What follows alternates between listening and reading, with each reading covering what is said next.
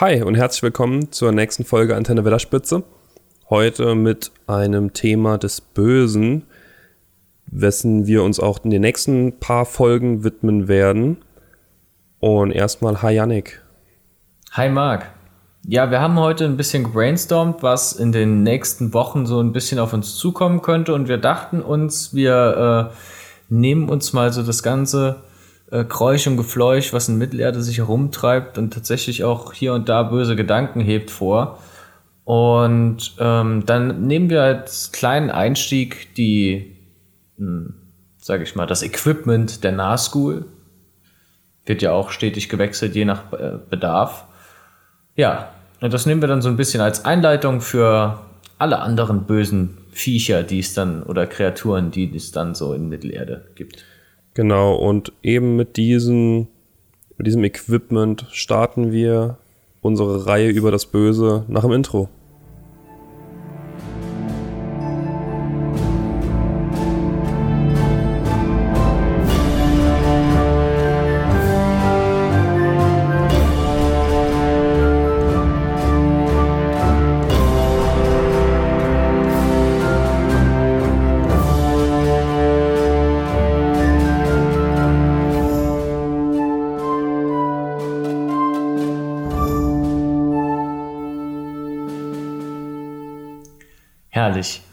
Heute sogar noch mal ans Intro gedacht, ein bisschen Platz gelassen. Ähm, kannst du jetzt direkt losgehen?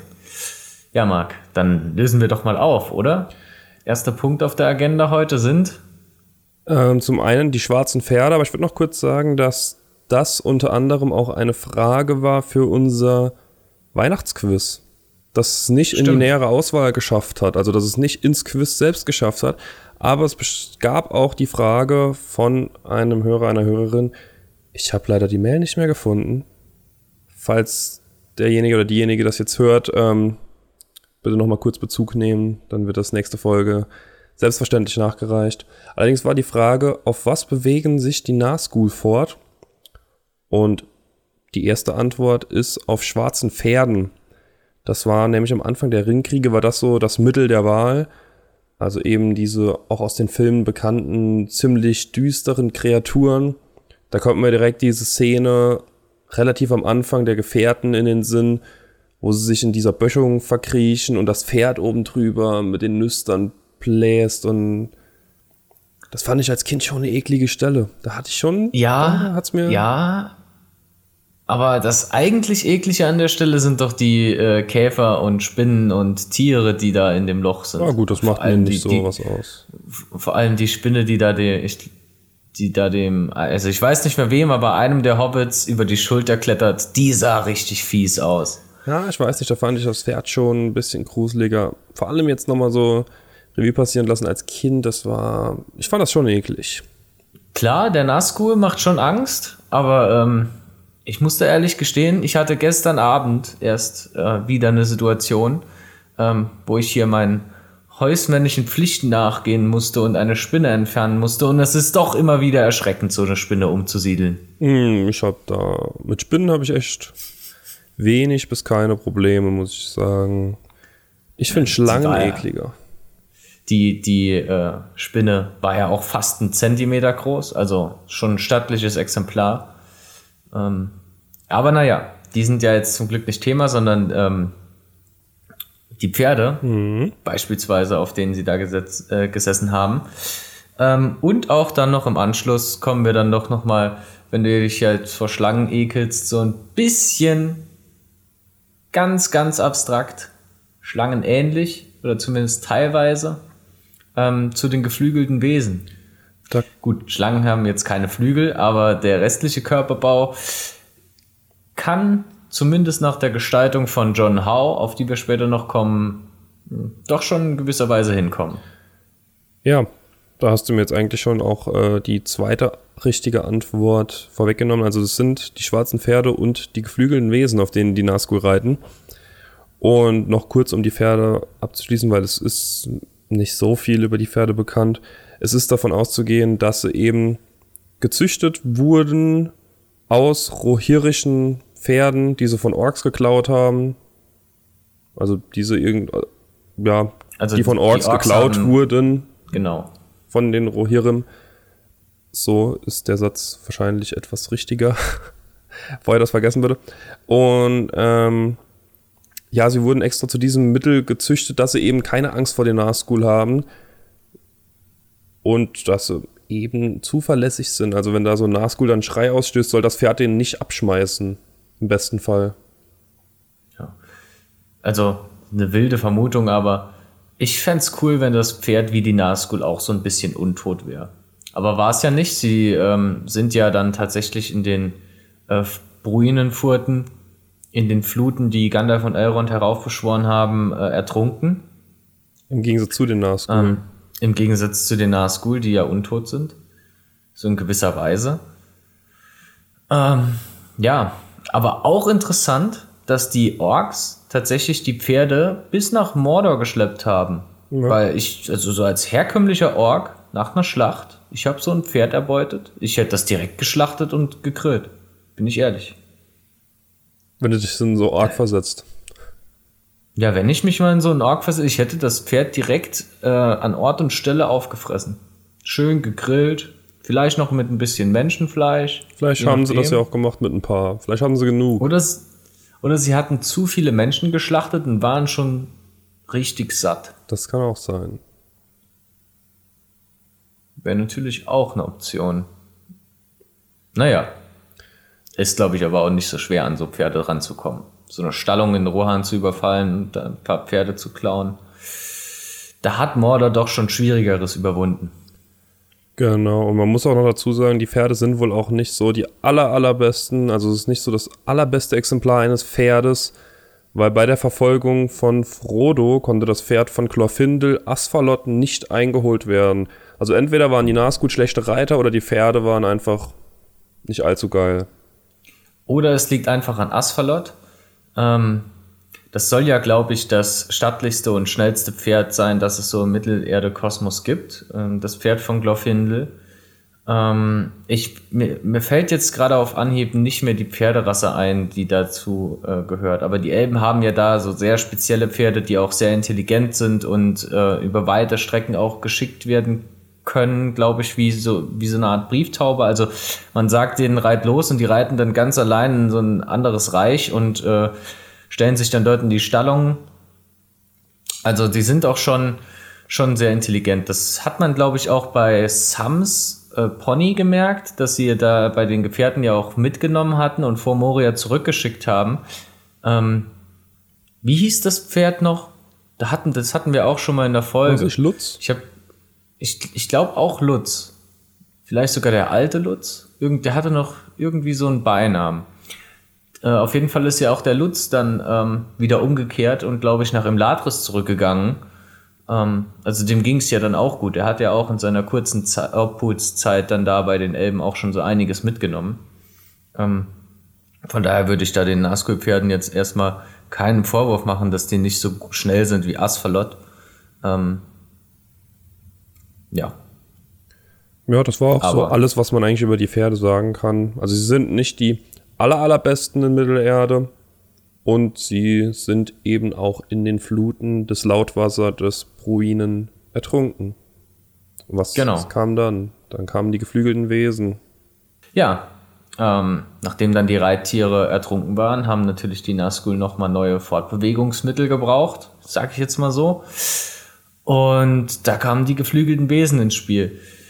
Die genaue Herkunft ähm, ist tatsächlich unklar. In Die Rückkehr des Königs werden allerdings Vermutungen geäußert. Und dementsprechend sollen die Kreaturen aus einer älteren Welt stammen. Vermutlich dem ersten Zeitalter oder sogar noch früher. Und ganz plump, schön äh, in der Storyline einfach zurück verschoben. Die äh, geflügelten Wesen haben in einem vergessenen Gebirge die Zeit überdauert und auf den Ruf Saurons gewartet, um dann tatsächlich ähm, eingesetzt zu werden. Und dementsprechend werden sie dann nach dem Tod der Reittiere ähm, deren Platz einnehmen. Und ich glaube, so ein Nazgul ist auf so einer geflügelten Bestie doch schon noch mal ähm, schrecklicher unterwegs wie auf einem Pferd. Ja, und dann schauen wir uns mal so ein paar Stellen an, wo diese geflügelten Wesen eben in Film und Buch ähm, zutage kommen, also wo man sie, be ihnen begegnet ist. Ist zum einen, wir bleiben komplett im Jahr 2019, drittes Zeitalter natürlich. Und im Februar erschießt Legolas eins über dem Anduin und es stürzt eben in die Fluten des Anduin. Auch wohl kein so guter Schwimmer wie die Pferde. Und im März gab es viele Begegnungen mit den geflügelten Wesen. Da haben wir zum einen nachts Schreie und so ein bisschen die Erscheinung von einem geflügelten Wesen bei Frodo, Sam und Gollum, als diese kurz vor den Totensümpfen sind. Pippin schaut in den Palantir an einer anderen Stelle in Mittelerde und da erscheint Gandalf und Theoden und deren Gefolgschaft auf dem Weg nach Edoras, ein geflügeltes Wesen. Wieder an einer anderen Stelle begegnet Faramir und seinen Männern fünf Nazgul mit ihren flügelten Wesen. Also die haben es schon ein bisschen härter erwischt. Aber oh ja, fünf auf einen Streich, das ist schon, das ist schon eine ordentliche Hausnummer. Ja, da können sie auch, glaube ich, nur das letzte Mittel noch bekommen und das ist Gandalf, der eben mit so einem weißen Blitz die Nazgul verscheucht. Ach, ach ja, das ist ja, wo sie dann aus Osgiliath fliehen. Schon während der Belagerung in Osgiliath äh, kamen ja immer wieder Nazgul zum Einsatz, die ja dann auch die gondorianischen Truppen terrori terrorisiert haben. Und Gandalf vertreibt die ja dann da vor den Toren. Genau. Und dann gibt es noch einen Tag, an dem auch so eine ganz ikonische Filmszene zumindest ist. Nämlich den 15. März, an dem Frodo und Sam bei Kirit Ungol, eben diesem geflügelten Wesen, begegnen, würde ich jetzt mal sagen. Aber das sieht man so im Film halt richtig extrem von nahem, wie sie da oben liegen und das beobachten, was da unten am Tor abgeht. Hast du die Stelle vor Augen? Weißt du, was ich meine? Ja, ja, ja. Ich sehe es quasi direkt vor mir. Und genau an diesem Tag köpft auch Eowyn das Reittier vom Nazgul-Fürsten. Ja, dann aber auch ein bisschen später, wenn dann natürlich die Schlacht schon im Gange ist. Ja, aber am selben Tag, beides am 15. Ja. März im Jahre genau. 2019. Und das einzig weitere Ereignis, was man noch nennen muss, ist eben die Zerstörung des Rings weil während dieser Zerstörung des Rings gehen die Nazgul und ihre Reittiere durch einen Feuersturm Saurons in Flammen auf und verbrennen. Also Wasser und Feuer, damit können die nicht umgehen. Hm. Ist ja auch vielleicht, ansonsten wäre es ja, glaube ich, auch nicht fair, wenn die dann tatsächlich so gegen fast alles immun wären. Aber äh, ich glaube, sie sind auch da einfach dann mit Sauron untergegangen, weil sie waren ja auch noch an ihn gebunden und so weiter. Ich denke, da spielt schon ein bisschen mehr rein. Aber ich glaube, wir werden uns auch in den nächsten Wochen mal ausführlicher um die Nazgul kümmern und da erklären wir dann all solche Fragen direkt erstmal auf. Ja, auf jeden ja, Fall. Jetzt haben wir, jetzt haben wir ja ähm, zumindest jetzt mal die, die Referenzen, wo uns die äh, geflügelten Wesen in den Filmen und Büchern ähm, begegnet sind. Ich muss ehrlich sagen, ich habe überhaupt nicht mehr auf dem Schirm gehabt, dass Legolas äh, so ein geflügeltes Wesen schon erschossen hat, bevor Frodo und Sam die in den Totensümpfen zum ersten Mal sehen oder sich vor ihnen verstecken. Ähm, das war mir völlig verborgen. Jetzt so, dass da bin ich auch noch mal ähm, noch mal neu drauf gestoßen. Eventuell interessant über die Flugwesen ist auch, ähm, wer die gestaltet hat, jetzt hier bei der Produktion vom, vom Herrn der Ringe, das habe ich glaube ich eben schon mal erwähnt, äh, John Howe der da, glaube ich, auch federführend bei den meisten Kreaturen irgendwie die Art Designs gemacht hat. Ähm, ja, vermutlich hat jetzt jeder, der die Folge hört, die äh, geflügelten Wesen oder die Flugbestien wieder vor Augen mit ihrem glatten, schwarzen Körper und ihren ledrigen Flügeln und ähm, ihren großen, schlangenartigen Hälsen und auch der Kopf erinnert schon so ein bisschen an eine modifizierte Schlange. Ähm, ja. So viel eigentlich zur Gestaltung. So viel gibt es ja auch nicht über die Flugbestien. Ähm, eventuell noch ähm, gut zu wissen oder ein schöner, äh, schöne Anekdote für hinten raus, wenn man sich ja jetzt so Merchandise-Artikel und Produkte über die Filmtriologie anschaut, so Sammelfiguren, Videospielen und alles, was es da so gibt, da werden die Kreaturen ja auch oft äh, im Deutschen Fellbestien genannt. Ähm, das geht auf eine falsche und irritierende Übersetzung zurück, denn im Englischen werden die äh, geflügelten Wesen ähm, auch äh, Fell Beasts bezeichnet. Und im Englischen bedeutet Fell grausam und schrecklich und hat nichts mit dem deutschen Fell zu tun. Aber irgendwie, ich weiß nicht, wer damit mal angefangen hat und ich weiß nicht, warum es jeder weitergeführt hat, ähm, hat dann auch diese, die, die Bestien einfach Fellbestien übersetzt. Ähm, das ist aber tatsächlich mehrfach falsch. Erstens wegen der Übersetzung und zweitens, weil die Wesen ja auch nackt und niedrig sind und kein Fell haben, so in gewisser Weise. Aber ich glaube, da können wir auch drüber hinwegsehen. Man könnte sie auch einfach, wie sie im Original eventuell manchmal genannt werden, als grausame Geschöpfe übersetzen, wobei man sich darunter wenig vorstellen kann. Gut, unter einer Fellbestie stelle ich mir vermutlich auch kein Flugwesen vor. Ähm ja, sie werden auch noch in gewisser Weise, im Original ist es immer, also doch schon schöner. Hellhawks, also Höllengeier, oder Nazgul Birds, Nazgul Vögel. Im Deutschen ist, hört sich das Ganze nicht mehr so grausam an und ähm, da ist man auch mit geflügelte Wesen, glaube ich, nicht so an der richtigen Adresse. Also die, ich finde, die Kreaturen hätten schon noch einen eindringlicheren Namen ähm, verdient. So einen, einfach einen ganz eigenen Namen, wie, äh, wie man andere Tiere auch benennt. Das hätte denen, glaube ich, noch gut zu Gesicht gestanden und ähm, ja, vielleicht auch einige Missverständnisse aus dem Weg geräumt. Ja, ich dachte auch gerade, da bin ich so ein bisschen enttäuscht, dass da kein Name für gefunden wurde von Tolkien. Allerdings ist es auch so ein bisschen mysteriös, dass die einfach keinen Namen haben. Vielleicht ist das auch extra so gewollt, halt so. Das sind so ein bisschen das wie bei Harry Potter mit Voldemort, so der Name, der nicht genannt wird. Das macht ihn ja so viel schlimmer, als er. Na gut, er ist schon ein Arsch, aber das macht ihn ja nochmal so ein gutes Stück schlimmer, dass keiner sich traut, seinen Namen zu sagen. Vielleicht ist das so ähnlich hier.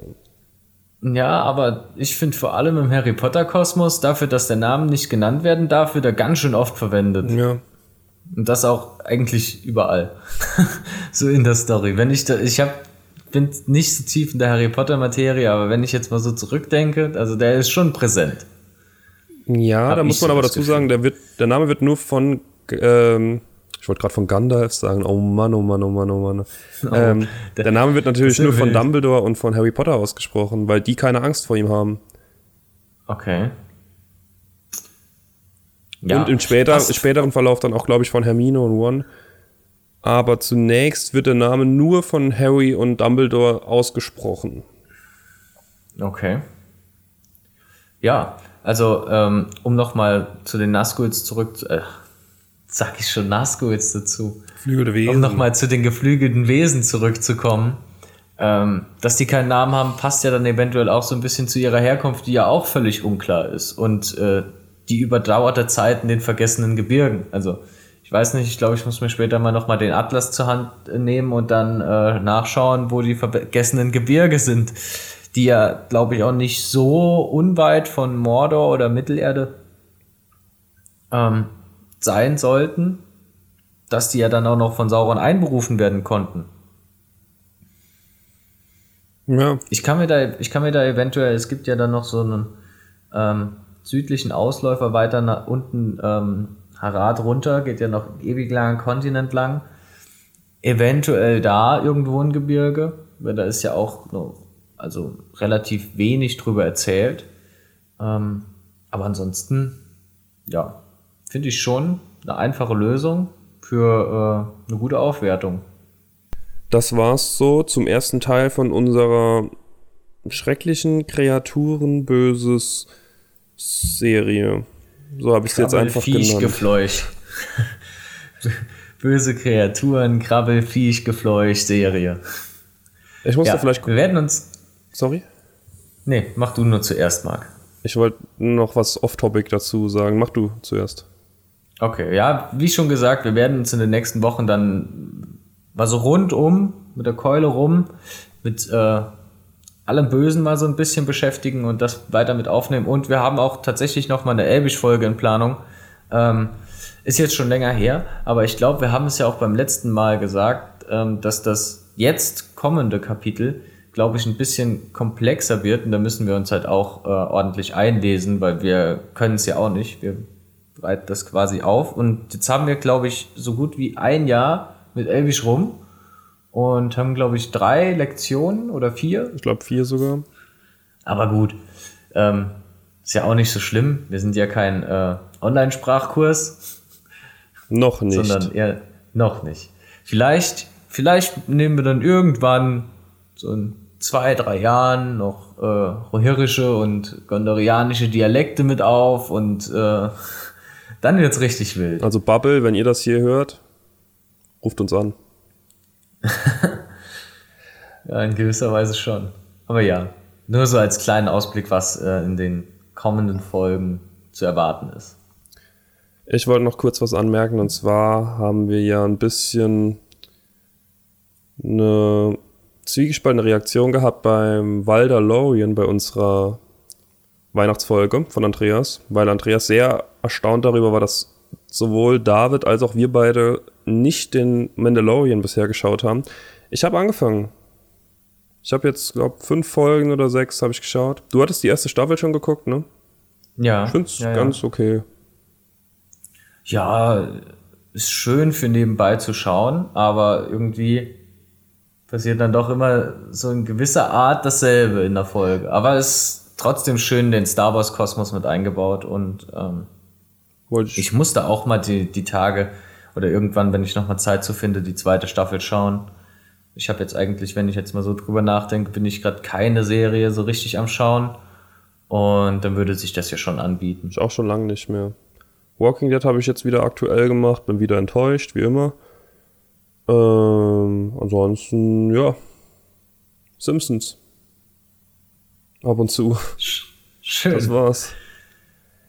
Naja. Ja, ich weiß nicht. Ich, ich bin, glaube ich, ich warte noch so ein bisschen auf Fortsetzungen von vielen Serien. Oder zumindest jetzt fällt mir jetzt mal eine ein. Das wäre noch The, The Witcher. Sollte ja dieses Jahr, glaube ich, dann noch irgendwie eine zweite Staffel kommen. Oder hoffe ich zumindest. Ähm, ich weiß gar nicht. Also eigentlich offen für Serienempfehlungen zurzeit. Also wenn ihr auch welche habt, da für uns gerne rantragen.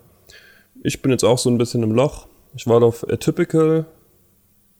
Ah ja, Atypical, das habe ich auch geschaut. Das wäre, das wird, das war immer schön, muss ich sagen. Ja, ich warte jetzt wieder mein Dreivierteljahr auf Grey's Anatomy. Ich warte jetzt auf Walking Dead, warum auch immer wieder ich da drauf warte. Ich will halt immer trotzdem wissen, wie es weitergeht, auch wenn ich immer denke, ja, ist mir egal.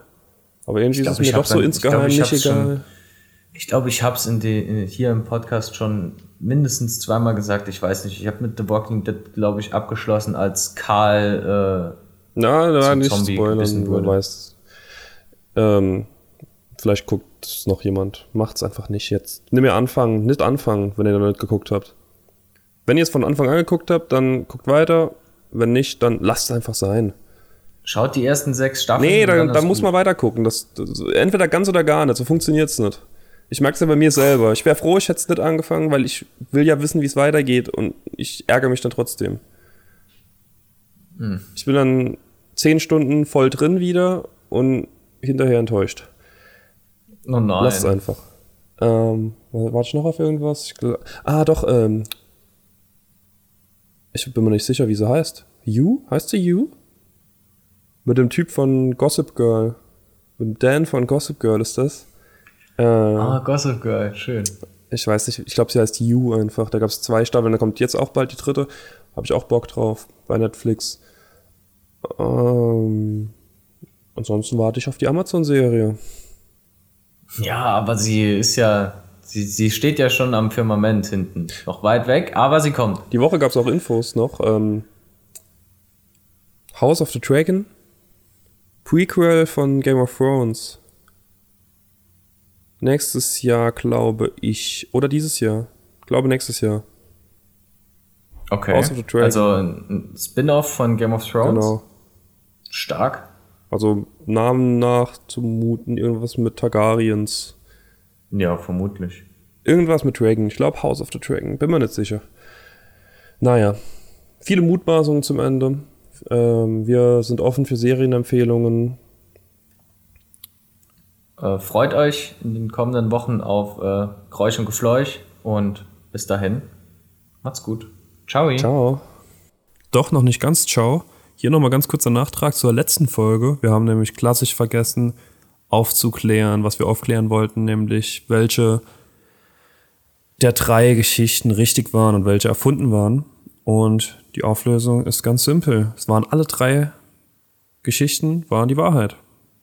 Wir haben nichts erfunden, wir haben nichts dazu gedichtet. Alles so passiert, wie wir es gesagt haben, beziehungsweise so, wie wir es rausgefunden haben. Jetzt doch, ciao. Bis zum nächsten Mal.